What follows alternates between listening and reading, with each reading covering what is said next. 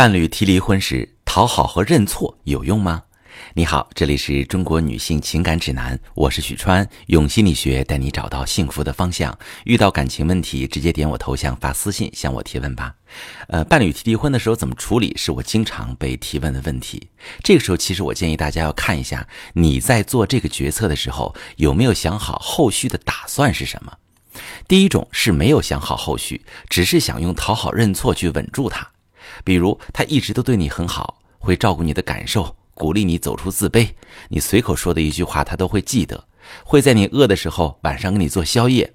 然而你们也存在着矛盾和争吵，可能是因为生活观念有分歧，可能是因为彼此性格有磨合，也可能是你或他有焦虑、回避、依恋的影响。那么分开之后呢？你会一直回忆过去的幸福时光。你觉得，哎呀，没有希望，很难过。这个世界上找不到另外一个对你这么好还这么爱你的人了，所以前期你可能会有些急。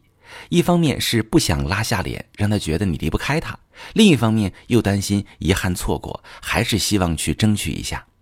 可是，当你去向他认错，放低自己的身位时，你想的可能是通过一时的让步先稳住他，只要他愿意复合，你们的感情就能像过去一样。但是你的潜意识。想的是，你每次都这么委屈，这么放下面子，他竟然不对你好，对你还有意见。朋友们，有时候当我们无法承担自己的不好，无法接受自己有错误的时候，大脑会一直让你想起很多负面记忆，或者对方犯错的记忆来安慰自己。明明错的是对方，所以低位期积攒的委屈会变成一根刺。你会不知不觉忘记当初分开的真实原因，会想向他撒娇发脾气，告诉他你那个时候有多委屈。所以你的讨好挽回行为很可能最后只是让你们的感情回光返照。当他回归之后，发现你没有改变，你原本的问题还是很影响日常相处时，又会默默地转身离开。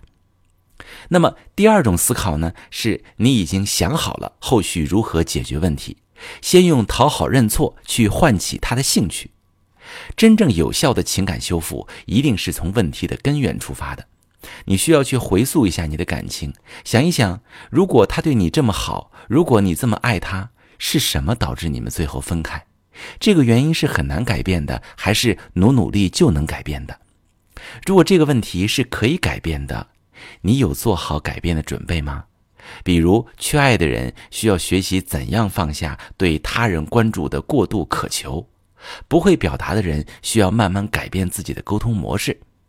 当这些真正影响你们感情的问题解决了，你们才能重新建立有效的情感连接，不会再成为彼此情感的遗憾。如果那个时候能够好好说出自己的想法，如果那时候能学一点感情经营，也许你们的婚姻原本可以很幸福。我是许川，如果你正在经历感情问题、婚姻危机，可以点我的头像，把你的问题发私信告诉我，我来帮你解决。如果你的朋友有感情问题、婚姻危机，把我的节目发给他，我们一起帮助他。喜欢我的节目就订阅我、关注我，我们一起做更好的自己。